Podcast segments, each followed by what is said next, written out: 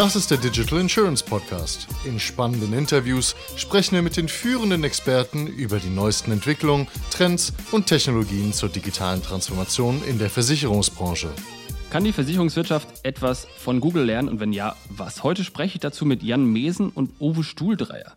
Jan ist Industry Leader Insurance bei Google und Uwe ist Vorstand für Vertrieb und Marketing bei der Hook24. Willkommen, ich freue mich auf das Gespräch mit euch. Hallo. Guten Tag, hallo. Hi, lass uns mal anfangen, kurz über die zwei Unternehmen reden, die wir jetzt hier haben. Also wir haben Google, wir haben Hook bzw. Hook24. Ich jetzt versuche mal so ein bisschen einzuordnen, die einzelnen Kriterien, ihr ergänzt mich und korrigiert mich. Alter, habe ich gesehen, Google hat jetzt Jan gerade 23. Geburtstag, ne? vor ich weiß nicht wann. Genau. Ist insofern 98 oder sowas gegründet worden, ne? Genau, September 98 gegründet, ja. Wunderbar. Und die Hook an sich ist aber schon 80 Jahre alt, aber die Hook 24 auch Ende des 20. Jahrhunderts, oder Uwe? 2000, 2001 ist die Hook 24 nach der Dotcom-Blase an den Start gegangen, also sozusagen fast zur gleichen Zeit wie Google. Google war etwas schneller. Ja, finde ich ja interessant. Und jetzt Anzahl Mitarbeiter. Das heißt, Hook insgesamt hat irgendwie so 10.000 und. Richtig, 10.300, ja. Und Hook 24, rechtlich jetzt gar keine, aber wie viel arbeiten in dem Kontext, kannst du das sagen? Also es ist so, dass wir grundsätzlich alle Mitarbeiter, auch der HUK 24, haben HUK-Coburg-Verträge. Deswegen findet man genau. im Geschäftsbericht die Zahl null. Wenn wir die ausschließliche Tätigkeit nehmen, dann sind es in der Internetbearbeitung etwa 150, 160 Personen, die ausschließlich für die HUK 24 arbeiten. Zusätzlich noch 16, etwa 16 strategische Köpfe, die hier für die gesamte Logik Online-Vertrieb mitverantwortlich sind. Darüber hinaus haben wir natürlich die Schnittstelle zur Mutter und nutzen hier Units der Mutter, wie zum Beispiel eben auch Teile der IT, Rechnungswesen, Controlling, wo wir uns Leistungen zukaufen. Und das betrifft auch den gesamten Schadenservice. Die HUK 24 bedient sich des gesamten Schadenservice und damit auch der Mitarbeiter der HUK Kobo-Gruppe. Ja. Und Google, ihr seid ja irgendwie was, 50.000 oder sowas in der Art, ne?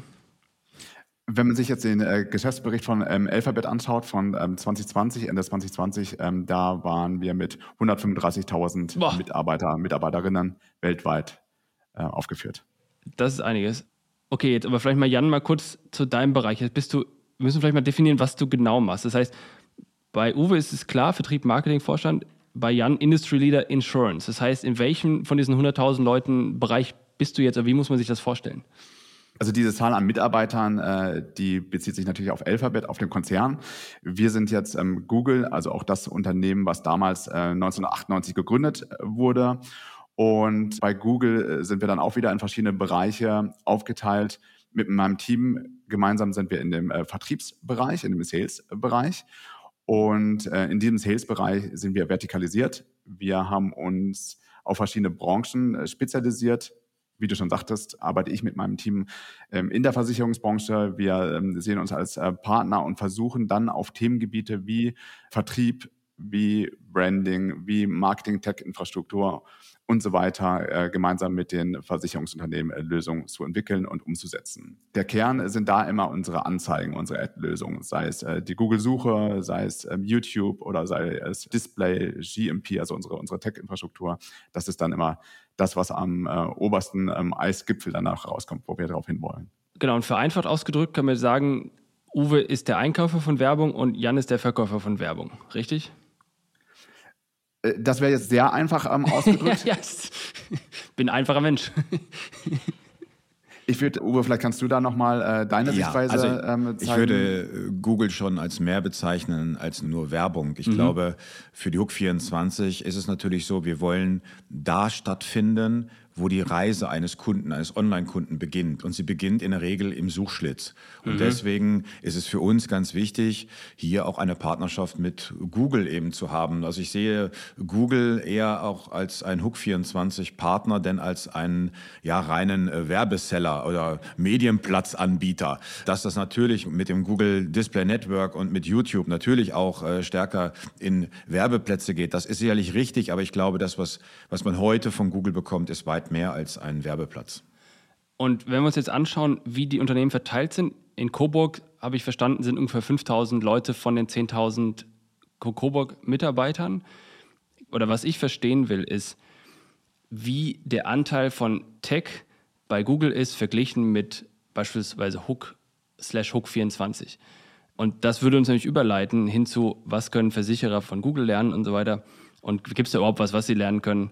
Ähm, Wobei ich das, Jonas, das, die Frage, ob ja. das relevant ist. Ich, ich, glaube, es ist eine nicht ganz einfach zu beantwortende Frage, weil du kannst nicht nur die Personen nehmen, sondern du hast ja gerade im Tech-Bereich ein hohes Fremdberatungsbudget, ah, okay. hm, wo natürlich sehr, sehr viele externe Entwickler ja, ja. auch kommen. Also ich glaube, man kann diese Frage selbstverständlich beantworten und man müsste da deutlich tiefer reingehen. Man muss sich sehr genau das Entwicklungsbudget ansehen, über externe natürlich auch. Deswegen ist diese Frage allein nur mit Köpfen ähm, heute in der aktuellen Struktur, wie arbeitest du mit externen externen Entwicklern zusammen? Wie, was ist gerade in Projekten? Alle oder sehr, sehr viele Projekte haben immer einen IT-Bezug aktuell. Es gibt nur noch kaum Projekte, die keinen äh, Entwicklungs-IT-Bezug haben. Deswegen ist es, glaube ich, nicht festzumachen zu sagen, oh, wir haben da etwa 500 Leute in dem DV-BO-Ressort sitzen. Ich glaube, das ist äh, so nicht rechenbar. Deswegen, ja, glaube ich, halte ich das wirklich für schwierig, weil das genau der Bereich ist, wo du sehr viel zukaufst, wo du immer wieder externe hast, was du zum Beispiel im Schaden gar nicht hast. Also im Schaden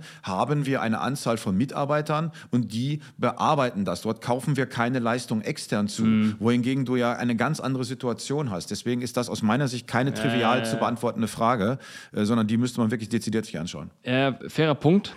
Lass uns darauf eingehen. Was ich mitbekomme im Markt ist oft, und das gilt im Grunde für das ganze Google, Facebook, Amazon, Microsoft und so weiter, dass viele Versicherer, und ich glaube, manchmal ist Amazon noch mehr als andere, darauf schauen und sagen, okay, jetzt haben wir Ökosysteme in Plattform und da sind jetzt hier, wir wollen der Amazon des Versicherers werden oder sowas in der Art. Also im Grunde dieses Big Tech des Versicherers. Und ich frage mich, ob das gerechtfertigt ist und, und was die damit meinen und ob ihr das auch so seht und was ist eure Perspektive dazu? Na, ich glaube, zum einen ist es ja so, wenn man äh, kein haptisches Gut produziert, dann ist man ohnehin in einem sehr starken technischen Umfeld. Ich mhm. glaube, man sollte die Versicherungsbranche da nicht unterschätzen. Und äh, wir sind kein Produktionsbetrieb, sondern wir sind schon jemand, der auch von einer Technik, von einer Technologie sicherlich lebt. Wenn man jetzt auf die konkrete Frage, dann ist es ja nur das Thema, womit beschäftigen wir uns? Natürlich beschäftigen wir uns damit, was sind die Kundenanforderungen und Kundenerwartungen der Zukunft? Und wenn natürlich wir Modelle sehen, wo ein Kunde Erfahrungen macht, wie auf einer Plattform Amazon und nimmt das als eine Erleichterung für sein Leben. Da müssen wir uns auch Gedanken machen, wie verändert sich Kundenverhalten. Ja, wenn ich ähm, das Leistungsangebot nehme, was sukzessive bei Amazon im Produktbereich ausgedehnt worden ist, bis jetzt hin, dass ich mir Lebensmittel bestellen kann, ja. dann verändert das das Leben. Und das ist etwas, was wir natürlich auch diskutieren. Welche Auswirkungen hat so etwas, solche neuen Gewohnheiten, auch für die Erwartungen eines Kunden an seine Versicherung? Und das diskutieren wir natürlich. Und da muss man sich eben die Frage stellen, können das Versicherer leisten, aus ganz unterschiedlichen Situationen heraus. Einmal aus ihren technologischen Fähigkeiten, aber auch aus dem Markentransfermodell heraus. Traut man einer Versicherung mhm. das überhaupt zu, morgen vielleicht andere Leistungen anzubieten? Also wir verkaufen Autos, wir kaufen Autos an. Das ist, glaube ich, sehr glaubhaft, dass wir das können. Wie weit kannst du aber diesen Markentransfer machen? Wo ist das noch glaubhaft? Ja. Und ich glaube, dass das Diskussionen sind, die wir führen müssen, die dann aber eben aus ganz unterschiedlichen Feldern zu bewerten sind. Was denkst du dazu, Jan? Ja, ich will da erstmal äh, zustimmen und ähm, zwei Sachen nochmal unterstreichen. Ich glaube, das erste ist, ähm, wenn wir den, den User in den Mittelpunkt setzen, was erwartet der User heutzutage? Was erwartet der User von einem äh, Versicherungsunternehmen? Und ich glaube schon, dass man da den Trend erkennen kann, dass das reine Versicherungsprodukt, so wie es vielleicht äh, vor 20 Jahren äh, vermarktet wurde, dass der Trend da ganz stark hingeht zu ähm, Lebensleistung oder so Momenten, die äh, für einen User, für einen Kunden ähm, relevant sind, wo kann man da als Versicherung auch unterstützen. Das heißt, es ist nicht die reine Hausrat-Haftpflichtversicherung, sondern vielleicht eher das ganze Thema Umzug, das ganze Thema äh, Karriere, Jobwechsel, das ganze Thema Gesundheit, dass man da einfach ein bisschen breiter wird. Das zweite Thema, was ich ganz gerne unterstreichen würde, ist das Thema, wo du hattest es leicht angerissen, die Benchmark. Das heißt, ähm, die äh, Kunden oder die User, die schauen sich jetzt nicht eine Hook zum Beispiel an oder ein anderes Versicherungsunternehmen und ähm, sagen, das ist auch das, was wir von einem Versicherungsunternehmen erwarten, sondern sie schauen sich die großen Tech-Unternehmen an und äh, sehen, wie es da funktioniert, auch wie einfach es funktioniert und wie da die Plattformstrategien umgesetzt sind. Und genau das ist auch die Erwartung, die man dann an die Versicherungsunternehmen hat. Das heißt, erstens, dann ist es berechtigt, dass im Grunde die Versicherer diese Nordsterne von GAFA und so sich immer vor Augen führen? Ich glaube, was das Thema Usability äh, und Kundenzentrierung, äh, User-First-Strategien angeht, da würde ich ähm, zustimmen, ja. Ich halte das für absolut richtig und wir schauen nicht nur auf die GAFAs. Ich meine, wir schauen genauso auch auf eine About You. Wie mhm. betreibt äh, About You Online-Marketing? Wie ist der Ansatz dort, über eine Content-Strategie an den Konsumenten zu kommen? Und äh, ich glaube, es ist äh, sehr, sehr wichtig, gerade wenn man die Nummer eins ist und äh, so sehen wir uns zum Beispiel als Hook24. Mit wem soll ich mich aus der Branche benchmarken? So, das klingt jetzt sehr selbstbewusst, aber ich glaube, es ist wichtig, immer zu schauen, wo kann man aus anderen Branchen Erfahrungen machen, Branchen, wo Kunden Erlebnisse haben und das zu versuchen, auf seine eigene, also sein eigenes Geschäftsmodell zu übertragen. Deswegen halte ich das schon für richtig, zu schauen, wo gibt es Modelle, die sich durch Kundenzentriertheit, die sich durch Einfachheit und die sich auch durch digitale Exzellenz auszeichnen und zu versuchen, daraus zu lernen. Also ich glaube, man muss mal kurz erwähnen, für die Leute, die es nicht wissen, das heißt, korrigiere mich, wenn es anders ist, aber Hook an sich ist ja dann mit allem drum und dran der größte Kfz-Versicherer und die Hook 24 ihr seid ja in den letzten Jahren immer so zwischen 6 bis 10 Prozent gewachsen. Im, da freut, da, da, da, grinst er. Ähm, das ist kein Grinsen, das ist eine Freude. Und vor allem, und das ist das, glaube ich, das zeichnet das aus, wenn man sich diesen Wechslermarkt anschaut von 2020, dann habt ihr, glaube ich, 20 Prozent oder so vom Wechslermarkt mitgenommen. Ja, also die, die, die Hook Coburg mit den zwei Marken Hook und Hook 24 ist der größte deutsche private Kraftfahrtversicherer.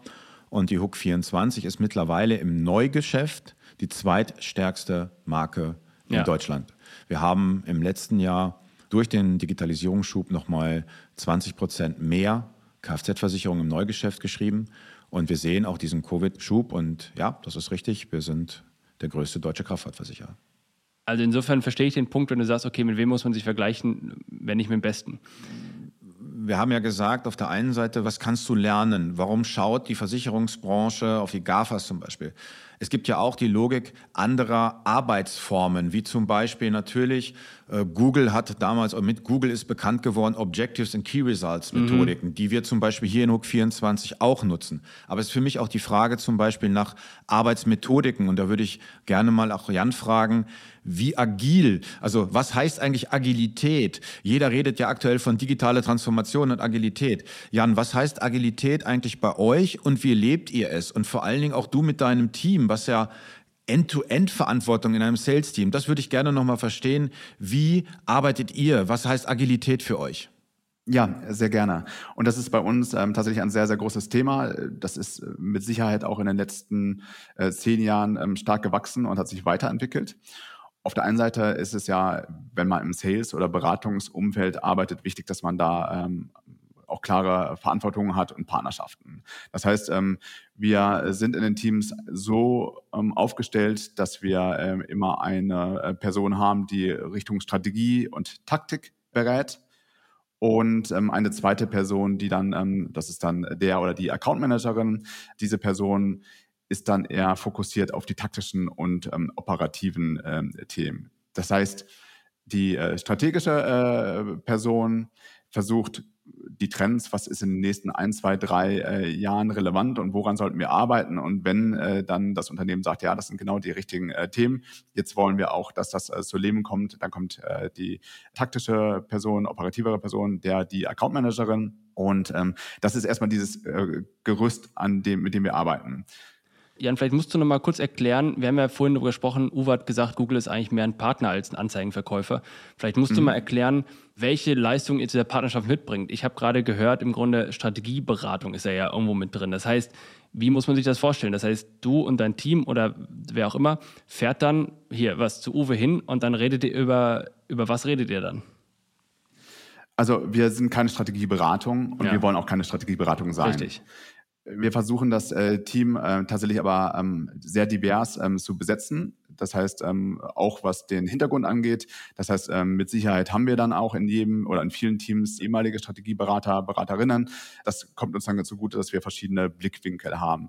Und dann immer Fokus auf Marketing und Fokus auf Online-Performance-Marketing immer, ne? Nein, tatsächlich okay. äh, Fokus auf die äh, Ziele, auf die äh, Geschäftsziele des äh, Partnerunternehmens, des Versicherungskonzerns. Das heißt, wenn ein ähm, Unternehmen sagt, wir möchten ganz gerne wachsen, wir möchten ganz gerne international wachsen, dann ähm, sind die ähm, Ansprechpartner vor Ort und ähm, versuchen herauszufinden, was sind denn dann äh, die relevanten Projekte, an denen wir zusammenarbeiten können. Tatsächlich, da und da hast du recht, geht alles ähm, am Ende wieder Richtung Online oder, oder Richtung digital zusammen.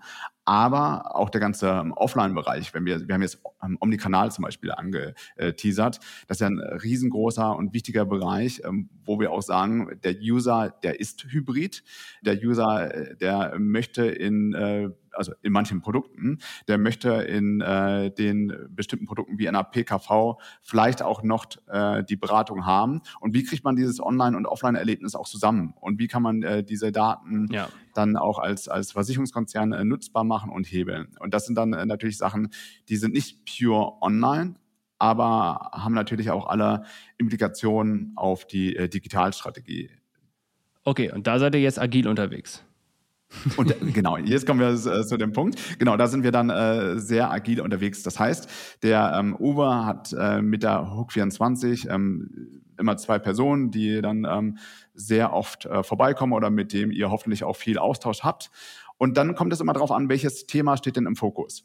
Das heißt, wir sind ja tatsächlich von den Produkten her, von den äh, Anforderungen auch der Kunden, der Partner unglaublich äh, komplex geworden im Laufe der letzten 23 Jahre. Das heißt, wir äh, sind ja nicht nur der ähm, Suchmaschinenverkäufer, äh, sondern es gibt äh, Themen wie Mobile, es gibt Themen wie Online-Branding, es gibt Themen wie ähm, Omnikanal, wie verknüpfe ich Online und ähm, Offline. Es gibt äh, Themen wie Loyalty, NPS und so weiter. Und ähm, die Anforderungen oder die Erwartungen, die ich dann an das Team habe, ist, dass sie auf einem sehr guten Niveau über diese Themen auch sprechen können. Und äh, das können sie auch. Aber wenn es dann äh, zu der, der Umsetzung äh, kommt oder zu Vertiefungsgesprächen, dass man dann äh, tatsächlich Spezialisten hat oder auch andere Teams mit in die äh, Projekte involviert, äh, dass man dann gemeinsam auf diesen ähm, neuen Projekten auch arbeiten kann. Und in diesem Sinne sind wir dann sehr agil. Das heißt, ähm, die Teams, die dann äh, beispielsweise jetzt bei äh, in Coburg agieren und ähm, da arbeiten, die verändern sich. Also wir haben immer diese zwei festen Köpfe, die gleich sind oder die ähm, selten getauscht werden. Und alles drumherum, äh, das können dann UX-Spezialisten sein, das können dann äh, Datenspezialisten sein, das können dann äh, Tech-Kollegen, äh, Kolleginnen sein, die äh, da helfen. Und ähm, so bewegen wir uns immer sehr agil, je nach ähm, Zielen der äh, Versicherungsunternehmen, was sie gerade auf der Agenda haben. Aber was ist daran jetzt agil? Ich würde auch noch mal ganz kurz nachfragen. Es ist also nicht die klassische, aus, die man aus der Technologie, also aus der Technologiebereich kennende Agilitätsbeschreibung mit Product Owner, Scrum ja. und End-to-End-Verantwortung, sondern ich höre so ein bisschen raus, dass du auch in deinem Sales-Team, und so sehe ich die Hook 24 nämlich auch, ich definiere uns auch extrem agil, ja, mit klaren Verantwortungen, mit Geschwindigkeit. Ich habe ein bisschen verstanden, für dich heißt aber Agilität nicht so die klassische Lehre aus der Technologie heraus, sondern eher zu sagen, wir verbinden mit Agilität nah an meinem Kunden zu sein, schnell zu sein, dahinter die Möglichkeiten zu haben, äh, mit hoher Geschwindigkeit Spezialisten hinzuzuziehen. Ist das eine Definition? Weil ich glaube, das ist einer der ganz großen ja, Dissonanzen, die es häufig gibt in Unternehmen, zu sagen, es muss jetzt alles agil sein nach dieser technologischen Methode. Und das sehe ich immer nur dann, wenn ich auch etwas entwickle, dann macht das für mich Sinn. Macht in einem ja. Sales-Team, macht das doch viel mehr Sinn, so zu arbeiten, wie es du gerade beschrieben hast. Ja, warte, lass mich da noch vielleicht einhaken. Agilität ist ja eine Lösung für Arbeiten unter Unsicherheit. Wenn ich durch einen Wald laufe und ich weiß noch nicht genau, wo ich hinkomme und es ist auch nicht so wichtig, wo ich hinkomme, die Hauptsache ich komme irgendwie auf der anderen Seite wieder raus, dann gehe ich halt hin und suche mir so den Weg. Und Waterfall ist ja, wenn ich planbar weiß, was passiert. Also der Weg hierher mit der Bahn für mich war heute ziemlich Waterfall. Also ich meine, da wusste ich auf die Minute genau, wann der Zug abfährt, wann ich wo umsteigen muss und so weiter. Das war alles geplant vorher. Und das war halt auch effizienter, aber weil ich halt auch Sicherheit habe, über dass die Bahn vergleichsweise pünktlich kommt. Ich glaube, das ist wichtig zu verstehen, dass der Unterschied und oder nochmal rauszuarbeiten, ist der Unterschied im Grunde der Kontext und des, des Umfeldes, in dem man arbeitet, welche Methode man nimmt. Aber Genau, genau. Ähm, auch sehr guter äh, Punkt. Ähm, ich glaube, man muss da äh, vorab einmal äh, definieren, was bedeutet denn eigentlich agil. Und ähm, Uwe, du hattest es jetzt ganz schön ähm, angesprochen und das würde ich auch so unterschreiben. oder du, Jonas, auch. Agil, Agilität ist ähm, für mich in diesem Sinne, wenn man mit Sales-Teams zusammenarbeitet oder in dem Bereich Sales-Beratung, dass man wirklich äh, flexibel ähm, und dynamisch auf äh, sich veränderte Rahmenbedingungen und ähm, auch Unsicherheit ähm, eingeht. Und ähm, das, was du angesprochen hattest, Uwe, also das, was wir dann klassisch aus der Produktentwicklung kennen, also Scrum und so weiter, das findet natürlich bei Google auch statt, aber dann eher in Richtung Produkt, eher in Richtung ähm, Tech-Entwicklung und so weiter. Das ist nicht ähm, das, was wir dann jeden Morgen machen, dass wir äh, bei uns im Sales-Team ein Stand-up haben und sagen, ähm, hier und hier, äh, das ist gerade der Status, 15 äh, Minuten sind rum und äh, heute Abend treffen wir uns nochmal. Das, das findet äh, eigentlich nur in Ausnahmen statt. Ah, ich finde das, find das total spannend, weil das ist ja häufig eine vollkommen andere Sicht, die man meint. Wenn man also Google, die müssen alle agil arbeiten nach, nach den Methodiken. Also das ist, finde ich, eine tolle Erkenntnis jetzt schon für mich auch wieder zu sagen, nein, auch dort betrachtet man die Dinge differenziert und man arbeitet so, dass man effizient ist, aber nicht immer nur zu sagen, es muss jetzt einmal so sein. Das hat man eine ganz falsche Sicht, glaube ich, auf äh, manche GAFAs. Das heißt, du, was du meinst, ist sozusagen das, was ich auch höre, diese vorherrschende agile ähm jetzt Diktatur ist ein falsches Wort, aber Dogmatik, dass man, dass man quasi hingeht und sagt, wir machen das jetzt alles agil, weil man macht das ja heute so und nicht, wir machen das so, wie es am besten passt. Genau diesen Agilitätsabsolutismus, genau. den man unterstellt. Ja, die GAFAs, die Googles, die arbeiten doch alle agil, jetzt machen wir das auch überall. Ich glaube, dass man das mit Augenmaß tun muss und sich überlegen Fall. muss, wo bin ich denn eigentlich schon schnell? Wo habe ich denn schon Hierarchien abgebaut? Wir haben gar keine Hierarchien. Ich halte Marketingabteilungen zum Beispiel, aus diesem Umfeld komme ich ja, dort habe ich ja auch meine Ausbildung gemacht, halte ich mit starken Hierarchien für falsch. Aber dann ist wieder die Frage, was ist dann dort die richtige Methodik? Flache Hierarchien, Eigenverantwortung zu übertragen. Aber das heißt noch lange nicht, dass ich dann so, wie Janis ja auch sagte, immer da, wo ich Technologie habe, wo ich Produktentwicklung mache, nochmal agil ganz anders definiere. Ich glaube, es ist ganz wichtig zu verstehen, was heißt eigentlich Agilität? Und das fand ich schon eine wichtige Erkenntnis, dass auch Google nicht in allen Bereichen nach dieser Methodik arbeitet. Ja, vor allem, das erinnert mich ja daran, jeder weiß, wenn man mit einem Job anfängt und was Neues macht, dann macht man das erstmal irgendwie nach Lehrbuch und dann macht man das überkorrekt, weil man noch unsicher ist, was man jetzt machen muss, was man nicht machen muss. Also viele dieser Projektmanagement-Methoden haben ja auch, Prince 2 und so weiter, haben ja auch Elemente drin, die bewusst sagen, okay, du musst das hier maßschneidern auf deinen Anwendungsfall. Und erst wenn du quasi einen höheren Reifegrad in deiner Arbeit hast, erst dann bist du quasi in der Lage, deine Tätigkeiten und dein Input, deine Konzepte und so fort flexibel zusammenzustellen. Also ich meine, nehmen wir einen Koch als Beispiel. Am Anfang alles nach Rezept und hinterher weißt du einfach, wie die Sachen zusammenwürfeln und machst das dann nach Augenmaß und nach Gefühl. Und ich glaube, oder ich würde mal behaupten, dass dann vielleicht die Versicherungsbranche oder die Branchen, die jetzt quasi noch in dieser agilen Dogmatik drin sind, die müssen noch diesen Reifegrad und diese Souveränität mit agil erreichen, dass sie in der Lage sind, auch zu wissen, wann sie Nein sagen zur Agilität oder auch wann sie im Grunde diese Stränge ein bisschen auflockern und so weiter und so fort, um im Grunde das Ziel der Geschwindigkeit zu erreichen, richtig? Ja, fand ich sehr richtig, ja. Ja, das, ähm, was man vielleicht noch hinzufügen kann, das Schöne äh, bei uns ist aber auch, dass ähm, im Grunde genommen ähm, jeder Person, die oder der ein Team verantwortet, die Strategie oder die Taktik auch selber vorgeben kann. Das heißt, wenn jetzt ähm, eine neue Person das Versicherungsteam übernehmen würde und der oder die würde sagen, das ähm, ist eigentlich jetzt genau das Richtige, dass wir das, was wir in der Produktentwicklung gelernt haben, jetzt auch auf Sales übertragen, das wäre auch okay. Wichtig, und ähm, das ist auch das, was ähm, Uwe gesagt hat, äh, das Thema Effizienz. Also, dass das alles auch effizient ist, dass das auch ähm, dann in dem Fall Sinn macht und das Thema OKRs, dass das alles auf unsere tatsächlichen äh, Ziele, die wir am Anfang eines ähm, Zyklus, eines ähm, Quartals auch definiert haben. Und wenn äh, das beides gegeben ist, kann man selber das, äh, die, die Zusammenarbeit und die Art und Weise, wie man mit dem Team arbeitet, gestaltet, ähm, wie es dann wirklich auch aus ähm, eigener Sicht möglichst effizient ist. Eine Grundlage für dieses agile Arbeiten ist ja, dass man im Team ineinander greift. Dass man sich vertraut, dass man sich kennt und dass sozusagen wie so ein Zahnrad das alles zusammenpasst. Weil du eben, das Scrum-Methodologie sagt ja auch People over Processes, auch wenn es heißt, dass es trotzdem noch Prozesse geben muss, dass aber die Leute wichtiger sind. Das heißt, am Ende des Tages ist ja dann die Kultur ein zentraler Faktor, nämlich du brauchst zwangsläufig Kollaboration und gar keine Politik eigentlich. Seht ihr das auch so? Also für uns ist das mal ganz, ganz wichtig, und das hat Jan gerade angesprochen, über Objectives und Key Results. Du brauchst erstmal die gleiche Zielsetzung. Ja. Alle müssen das gemeinsame Ziel kennen. Das ist, glaube ich, das Wichtigste überhaupt. Wenn du kein Ziel hast, wirst du den Weg nicht finden.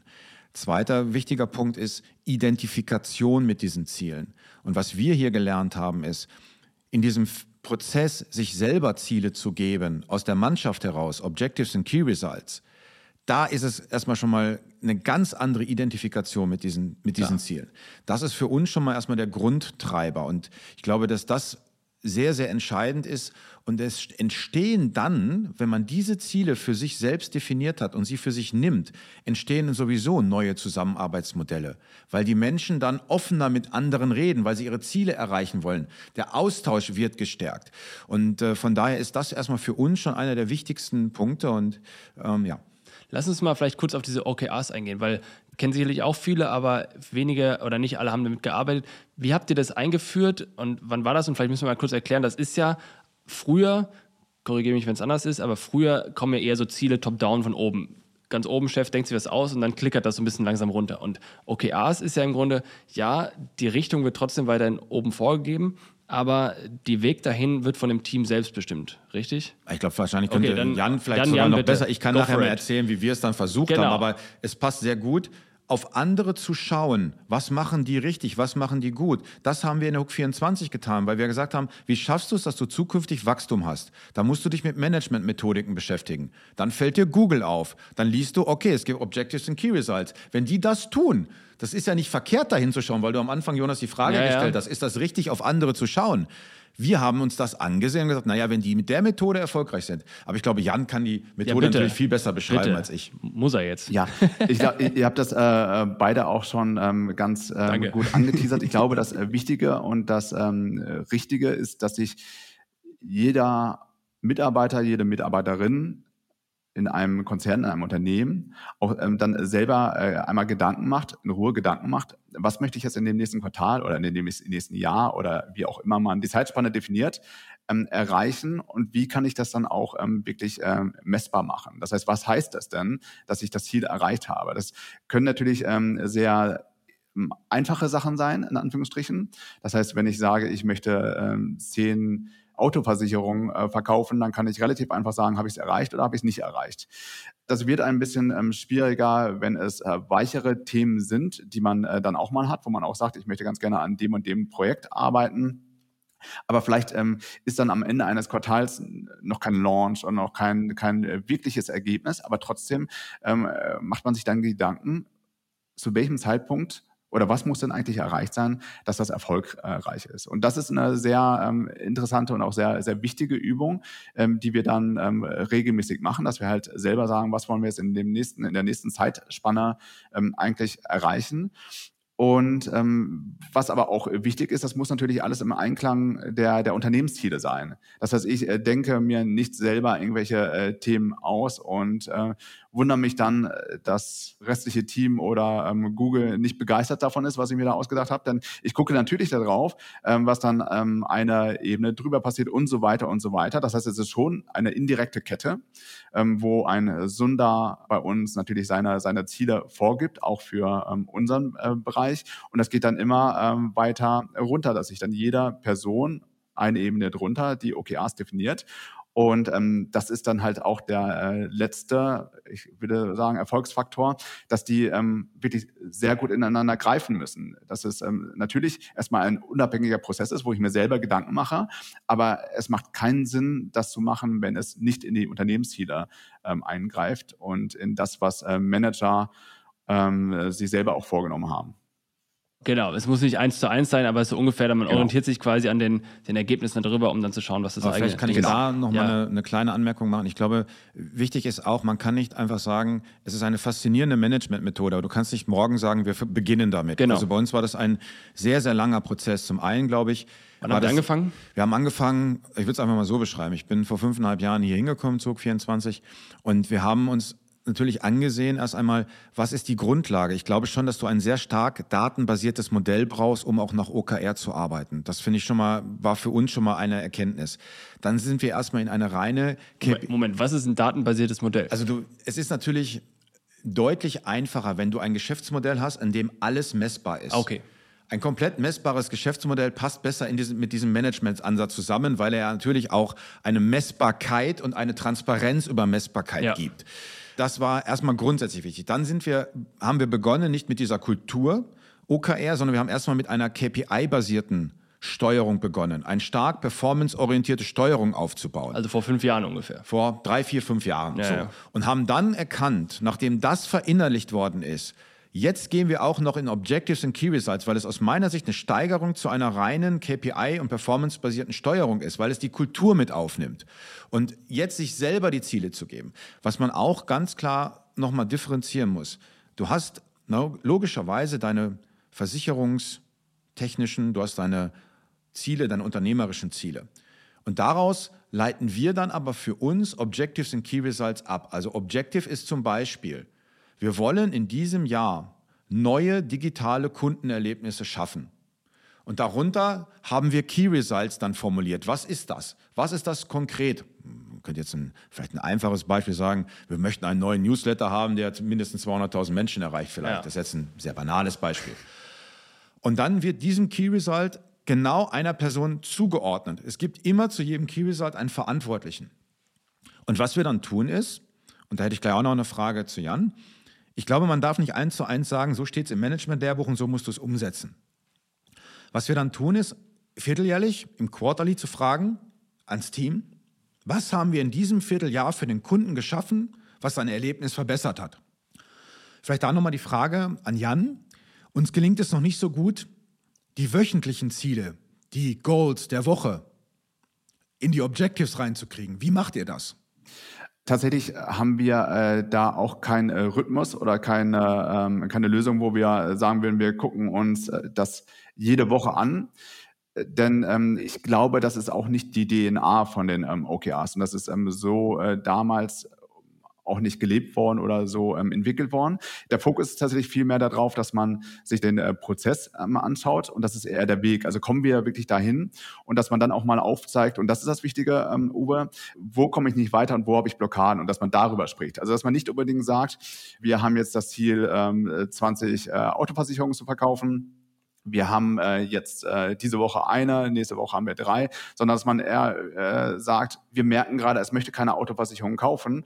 Und äh, was haben wir denn da vielleicht auch falsch gemacht? Was haben wir uns auch vielleicht falsch gedacht? Und macht es jetzt in dem äh, Schritt, wo wir dieses Problem sehen, auch Sinn, dass man eine OKA nochmal ändert? Dass man äh, sagt, äh, Autoversicherung macht keinen Sinn mehr, weil es gibt keine Autos mehr.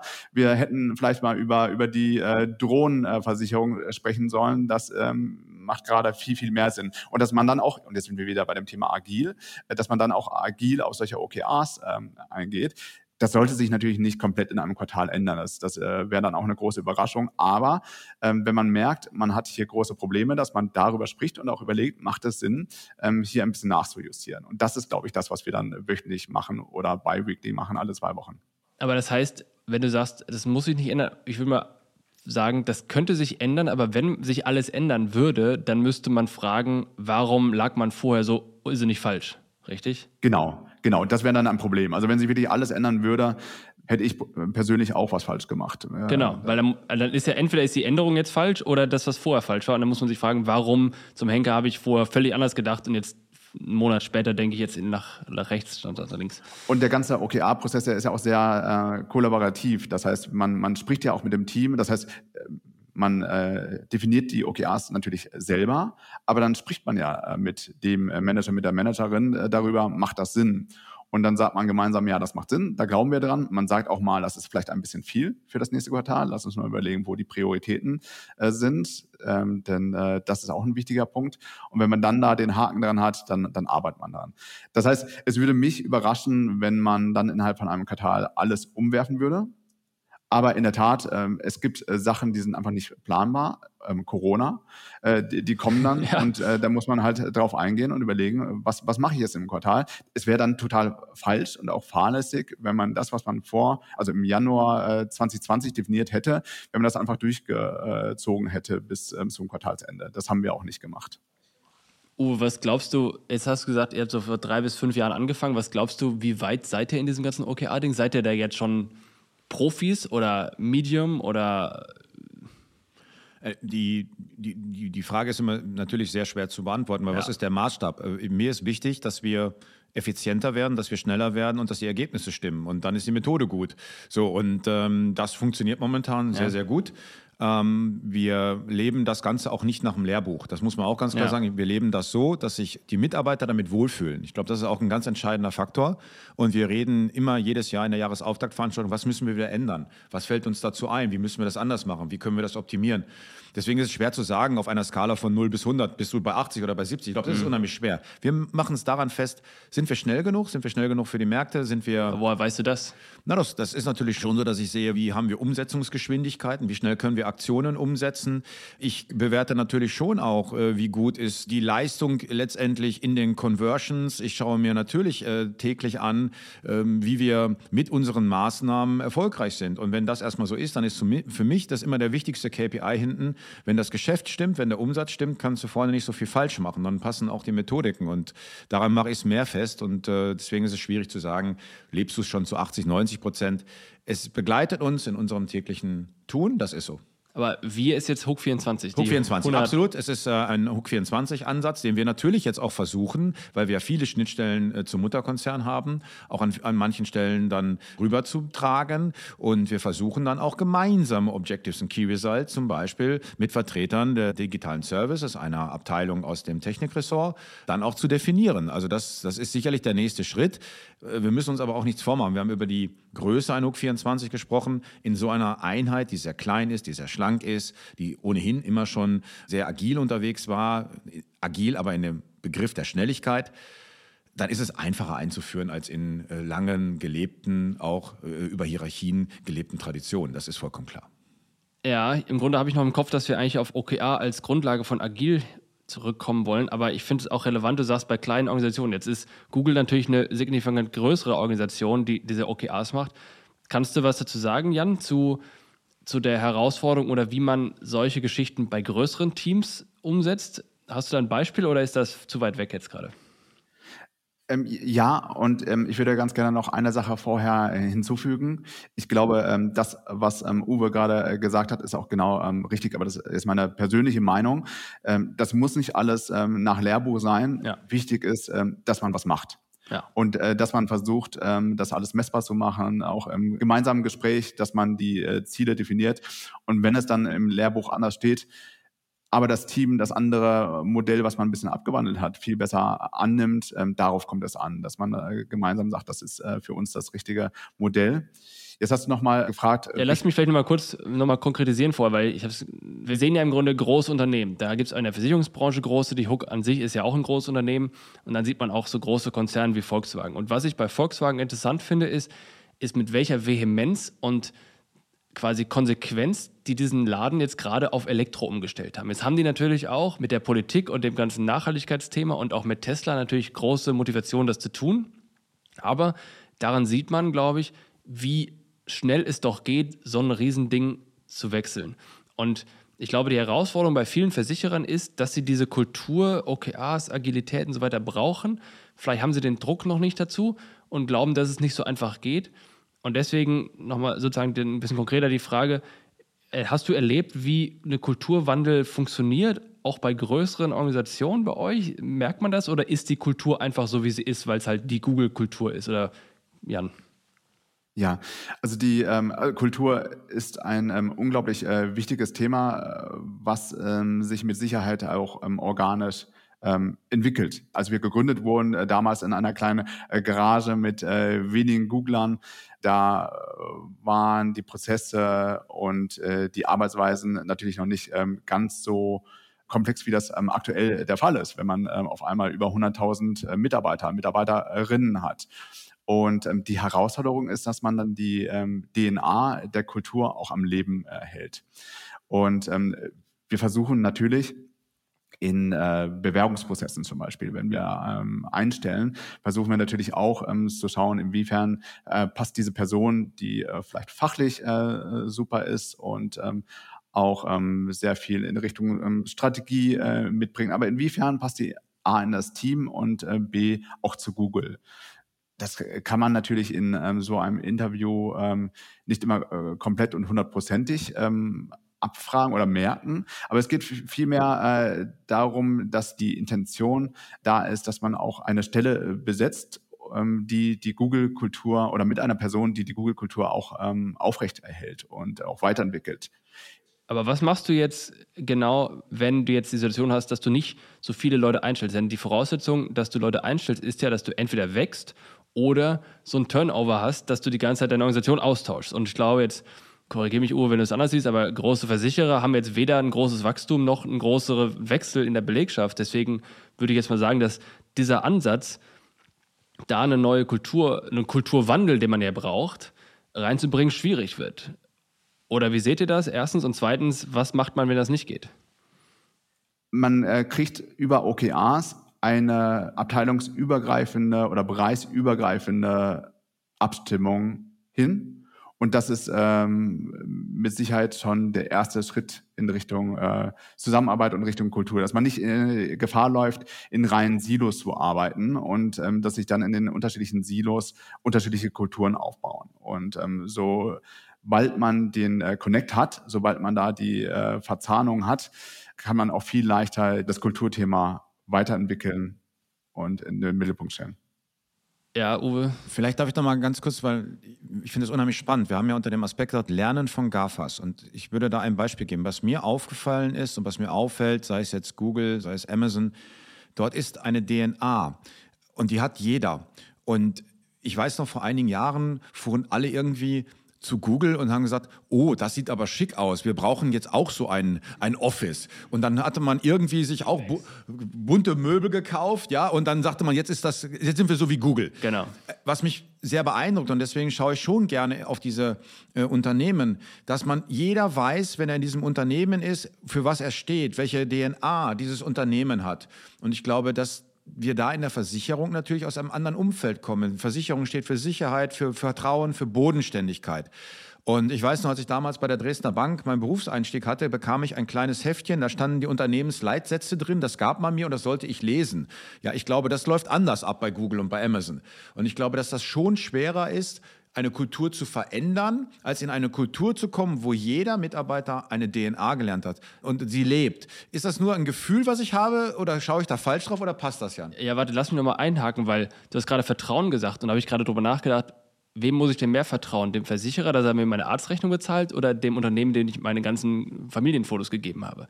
Also, will damit sagen, das heißt, auch, auch, bei Google das Vertrauen ja enorm hoch ist, aber man aus einer Marketingperspektive jetzt nicht wahrscheinlich hätten wenig Leute bei Google, obwohl doch, wahrscheinlich hätten viele Leute bei Google gesagt, dass die Leute mir vertra uns vertrauen müssen. Aber dass das Vertrauen in den Brand ist irgendwie komischerweise nicht so präsent wie bei Versicherern. Also versteht ihr ein bisschen, was ich meine? Also, ja.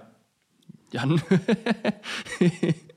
ich ähm, würde ganz gerne zuerst einmal auf den ja, Punkt eingehen von Uwe mit der äh, Kultur, die bei uns auch gelebt wird. Und äh, da würde ich total zustimmen. Und ähm, das ist auch das, was äh, vielen mir auch besonders Spaß macht an der Arbeit.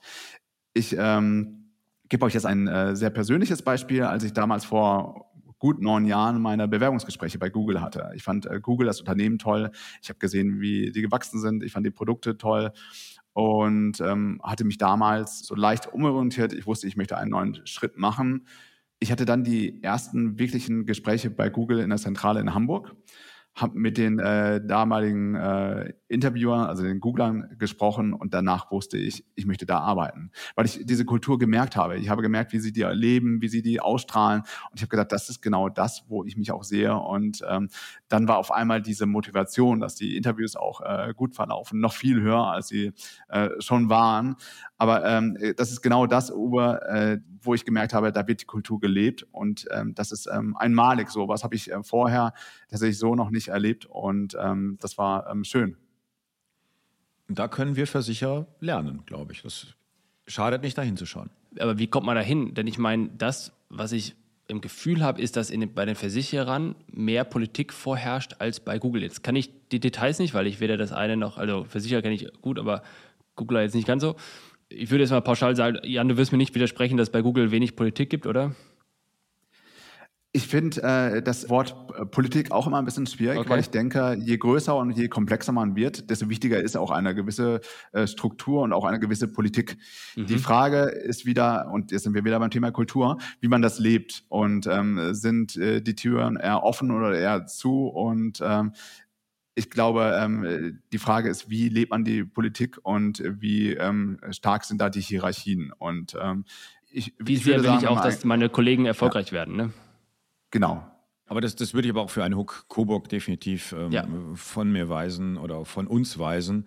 Politik ähm, haben auch wir hier nicht. Das ist so nicht. Ähm, wir haben zudem den Vorteil, wir sind Versicherungsverein auf Gegenseitigkeit. Wir brauchen keiner Börsengeschichte hinterherlaufen. Wir müssen nicht ähm, permanent äh, den Aktionären Bericht erstatten, äh, dass wir die Gewinne weiter maximieren, sondern wir können strategisch arbeiten. Das tun wir im Austausch, dass man sich auch mal, gerade wenn man zwei Brands hat, zwei Marken hat, auch mal vielleicht miteinander streitet über die Ausrichtung. Das gehört auch auch dazu, aber das funktioniert nicht politisch, sondern es funktioniert im Sinne der Zukunft, der Ausrichtung. Deswegen würde ich das, das kann in anderen Versicherungskonzernen deine Wahrnehmung sein, kann auch stimmen, das weiß ich nicht. Für die Coburg kann ich ganz ehrlich sagen, wir hier am Standort Coburg haben keine Politik in unseren Entscheidungen. Das kann ich von mir weisen. Das heißt im Grunde, du hast ja gerade gesagt, diese Kultur brauchen wir. Welchen Aspekt davon hast du gemeint, dass quasi Leute sich bewerben, sagen, boah, da will ich arbeiten oder? Es ist natürlich schon, welchen Spirit äh, hast du? Welchen Spirit hast du im gesamten Unternehmen? Kriegst du das so ähm, auf einmal aufgebaut? Es, hat, es war nicht in, vielleicht in der Kultur einer Versicherungsunternehmen zu sagen, wofür stehen wir eigentlich? Und dieser Spirit kommt raus. Es kommt ein anderer Spirit rüber. Bei Google kommt ein anderer Spirit rüber. Wir haben ganz unterschiedliche Funktionen im Unternehmen, sehr heterogene Funktionen. Und ich glaube, dass uns das noch mehr gelingen muss, die Identifikation, dass jeder Einzelne das glaube ich, ist auch nochmal ein Vorteil vielleicht von Google, aber das kann Jan auch wieder besser beschreiben, den eigenen Erfolg zu sehen. Was ist mein Beitrag in einem großen Konzern?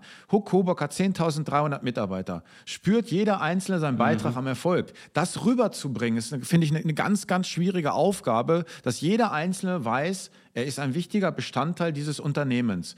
Und dann kannst du Spirit aufbauen. Dann, glaube ich, kriegst du es hin. Aber das ist sicherlich etwas, was wir uns ja noch mehr auf die Agenda schreiben. Müssen. Hat das vielleicht damit zu tun, dass als Google gegründet wurde vor ein paar 20 Jahren, dass da der Arbeitsmarkt schon anders war, als von mir ist die Hook und andere Versicherer gegründet wurden, weil vor 80 und so weiter Jahren war es so, dass dann, ich will nicht sagen, dass ich froh sein konnte, dass ich einen Job hatte so ungefähr, aber ich war sozusagen als Arbeitnehmer, war ich der Bittsteller und und habe dann gehofft, dass mich dann das große Unternehmen an meinem Wohnort sozusagen nimmt.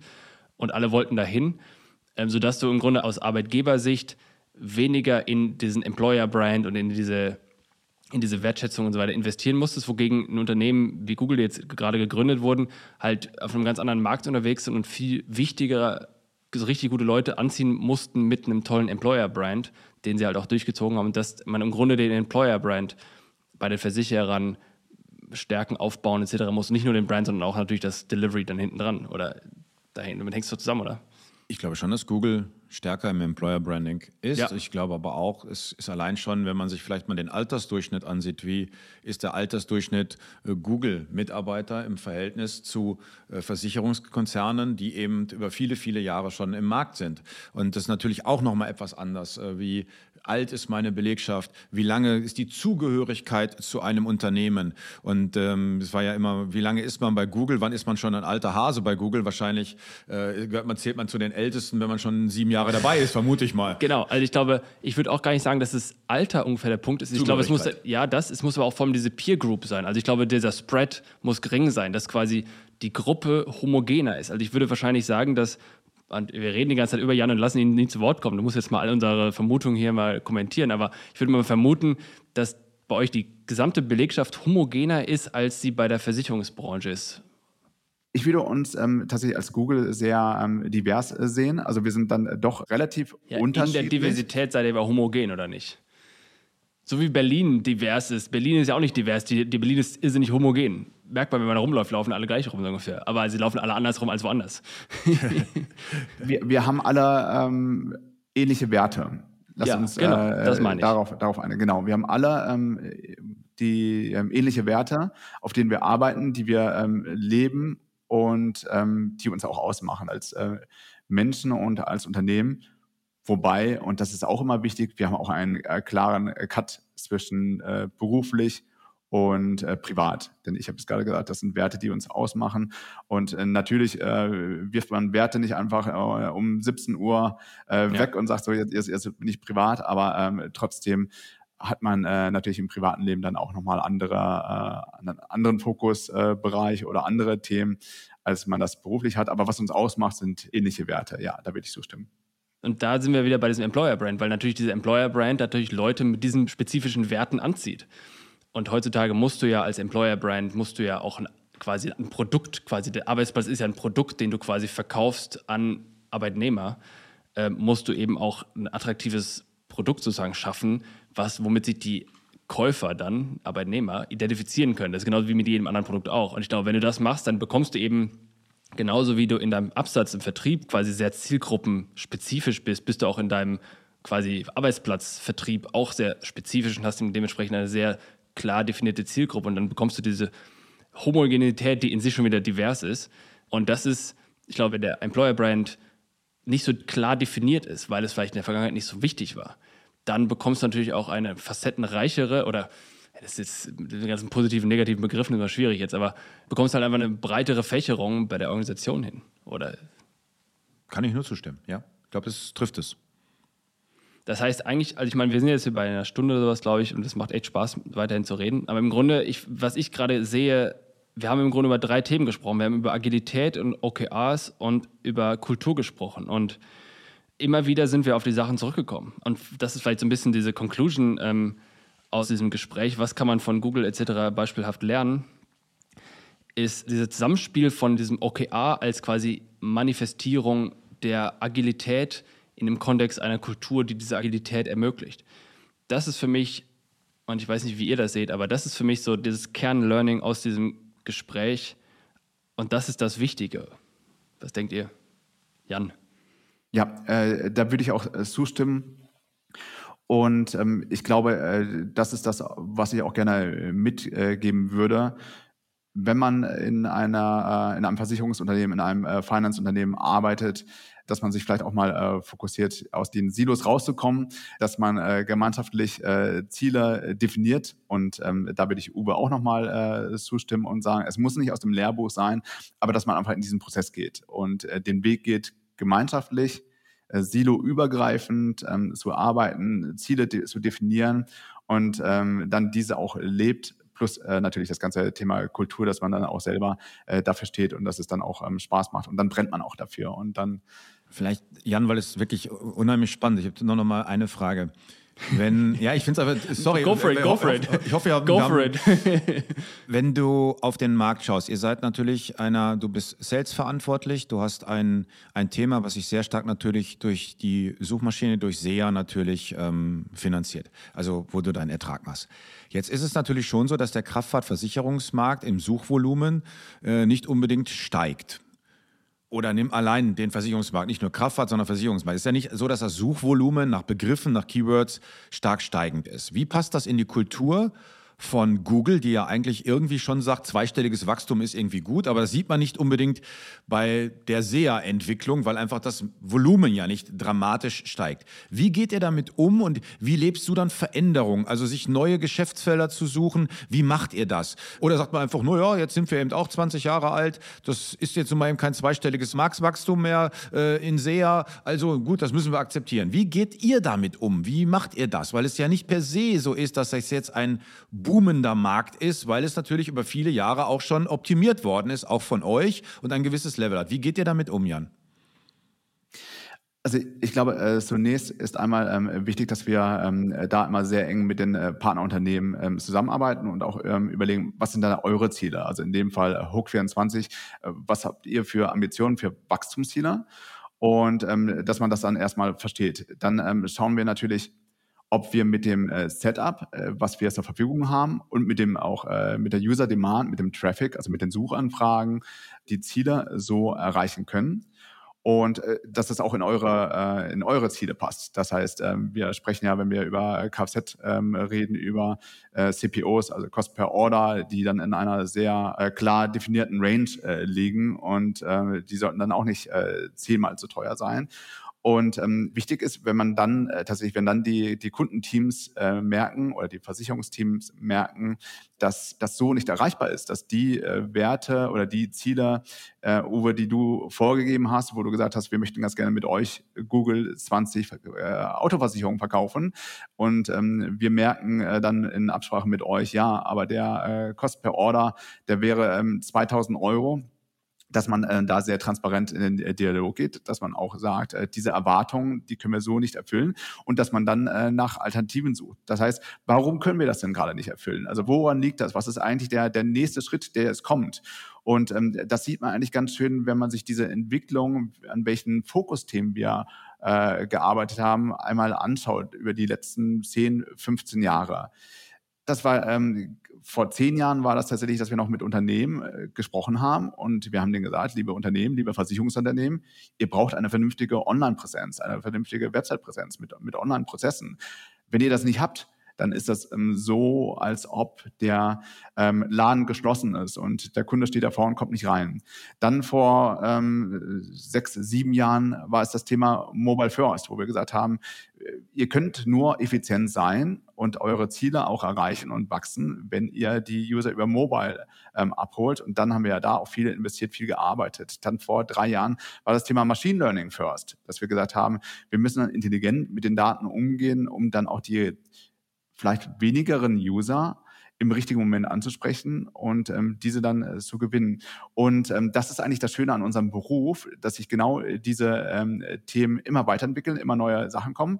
Das Wichtige daran ist, dass man, glaube ich, sehr klar Erwartungsmanagement betreibt, sehr transparent ist und dann auch sagt, was sind denn vielleicht auch ähm, ganz neue Bereiche, die wir vorher so nicht getestet haben, dass man dann äh, sich auch mal überlegt, wenn wir jetzt über die Suche äh, diese Ziele nicht erreichen können und auch das eigentlich schon umgesetzt haben, was äh, technologisch State of the Art ist, ähm, dann äh, lass uns mal überlegen, ob wir über äh, andere Wege an die User kommen, sei es äh, im Mid-Funnel oder Upper-Funnel, dass wir da an der Schraube drehen oder aber, und ähm, dann wird es interessant, wir sehen gerade diese 20 Autoversicherungen, die du eigentlich ähm, einkaufen möchtest, da ist keine Nachfrage da und wir sehen aus irgendwelchen Gründen, dass die Nachfrage nach Drohnenversicherungen explodiert. Lass uns mal darüber unterhalten, ob das ein neues Geschäftsfeld ist.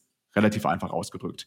Soll heißen, uns ist es wichtig, dass wir auch die ähm, Ziele von unseren äh, Partnerunternehmen, Versicherungen erreichen und das steht da ganz klar im Fokus. Und wenn äh, das von der Wirtschaftlichkeit nicht gegeben ist, dann muss man A, entweder überlegen, sind wir technologisch mit euch eigentlich schon so aufgestellt, wie das auch unser ähm, aktueller Blick auf State of the Art ist. B, wenn das ähm, der Fall ist, sollte man ähm, sich anschauen, habe ich vielleicht auch Möglichkeiten, die äh, Kunden, die User über andere Plattformen, Upper Funnel, Mid Funnel zum Beispiel, ähm, anzusprechen und ähm, dadurch den Traffic zu erhöhen. Und C, wenn das alles gegeben ist und wir äh, kommen trotzdem nicht auf eine Wirtschaftlichkeit, woran liegt das? Also was sind die Makro-Trends und ähm, gehen diese Trends vielleicht auch in ähm, Richtung von einer ähm, Entwicklung im Versicherungsbereich, die dann produkttechnisch vielleicht auch interessant sein sollte, wo man äh, dann zusammenarbeitet? Die Frage ist, wo kommt die Frage her bei dir? Das heißt, ist das ein Thema, wie geht ihr damit um oder ist das ein Thema bei euch gerade? Im Grunde musst du jetzt darüber nachdenken, wie kriege ich 2022 die 10% Wachstum hin? Nein, äh, äh, glücklicherweise nicht. Äh, Covid und Digitalisierungsschub hilft uns da. Nein, die Frage war auch nochmal so ein bisschen, Jan steht ja auch unter Druck. Und der, er kann nicht das Suchvolumen beeinflussen. Und wenn ich äh, Ziele in einem börsennotierten äh, Weltkonzern habe, dann stelle ich mir schon auch die Frage natürlich an, wenn dein Team ähm, jetzt so im Oktober vielleicht noch nicht die Ziele erreicht hat, was macht ihr dann? Wie gehst du damit um? Wie veränderst du? Wie treibst du die, äh, deine Mannschaft? Wir haben über Kultur gesprochen. Wie macht ihr das dann? Weil ich kann nicht glauben, dass ein börsennotiertes Unternehmen dir nicht auch ziemlich klar sagt, bei aller DNA und bei aller Freude am Arbeiten, äh, du hast auch zu liefern. So, und wir sehen halt in dem Versicherungsmarkt keine steigenden Suchvolumina. Das, oder wir sehen steigende, aber wir sehen jetzt nicht überproportional stark, stark steigende Suchvolumina. So, jetzt äh, sind wir äh, in der guten Situation, dass wir uns sehr früh mit Google gemeinsam aufgestellt haben. Deswegen sprach ich vorhin auch von Partnerschaft und nicht von Medienplatzanbieter. Deswegen sind wir in einer sehr komfortablen SEA-Situation. Ich würde nur noch gerne verstehen aus dieser Kultur heraus. Wenn es bei euch nicht so läuft, Jan, und du kein zweistelliges Wachstum abliefern kannst, wie ist es dann? Äh, trinkt ihr dann auch alle gemeinsam Kaffee und sagt, da war ja nicht so schlimm, wir haben aber Hauptsache, wir haben eine gute Kultur. Wie, wie geht ihr damit um? Wie ist Druck bei euch? Wie macht ihr das?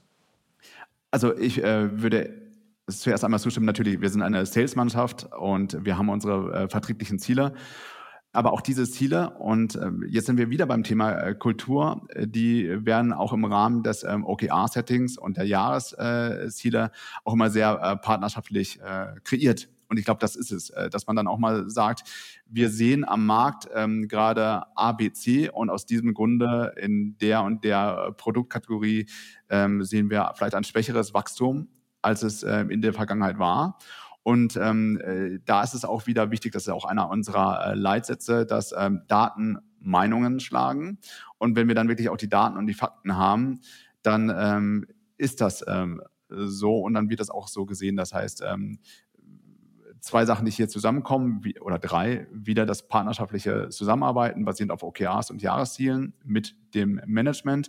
Ähm, äh, das zweite Thema ist äh, Daten schlagen Meinung. Das heißt, wenn man natürlich sieht, dass der äh, Markt äh, rückgängig ist, dann ähm, ist der äh, Markt rückgängig. Und ähm, das äh, dritte Thema ist dann aber auch, dass man dann als Team, und jetzt sind wir bei dem Thema Agilität, überlegt, ähm, was können wir denn sonst machen? Also was sehen wir denn sonst am Markt, äh, wenn jetzt vielleicht äh, Produkt XY rückläufig ist? Vielleicht ähm, sehen wir Trends, die wir vorher so noch nicht gesehen haben und ähm, über die wir vorher nicht gesprochen haben. Lass uns daran mal arbeiten. Ich würde vielleicht eins hinzufügen, ich glaube, was man nicht vergessen darf und korrigiert mich, wenn ihr es anders seht, aber ich würde das Google jetzt nicht als jemand bezeichnen, der der, mit dem Rücken an der Wand steht. Also ich glaube, wenn du mit dem Rücken an der Wand stehst und deine Sales gehen runter und du musst jetzt irgendwie Kohle ran schaffen, dann kriegst du nochmal einen ganz anderen Stress und ich glaube, das weiß nicht, ob du es direkt jetzt meintest, aber darüber hast du, glaube ich, nachgedacht, als du sagtest, wie managt man eigentlich, wenn es wirklich eine Krise gibt und bei einem Unternehmen, was quasi kontinuierlich wächst und quasi von dieser Digitalisierung einfach nur noch davongetragen wird, da ist es nicht einfach, aber da ist es quasi was anderes, als wenn ich ähm, jetzt mit dem Rücken zur Wand stehe, oder? Das ist so, wobei ich es sehr bemerkenswert finde, wenn man sich die Börse mal ansieht. Das Wachstum, also man steht natürlich nicht wirtschaftlich mit dem Rücken zur Wand, aber man steht immer aus meinem Gefühl heraus, wenn ich mir Börsenzahlen ansehe, Quartalszahlen, man muss immer mehr. Und ich glaube, der Druck ist schon bei Google ja da, zumindest äh, wenn man sich das äh, börsentechnisch ansieht, immer wieder von Quartal zu Quartal zu sagen, eigentlich muss ich steigern. Und äh, das ist auch ein bisschen mit dem Rücken zur Wand stehen, aus einer Komfortzone heraus.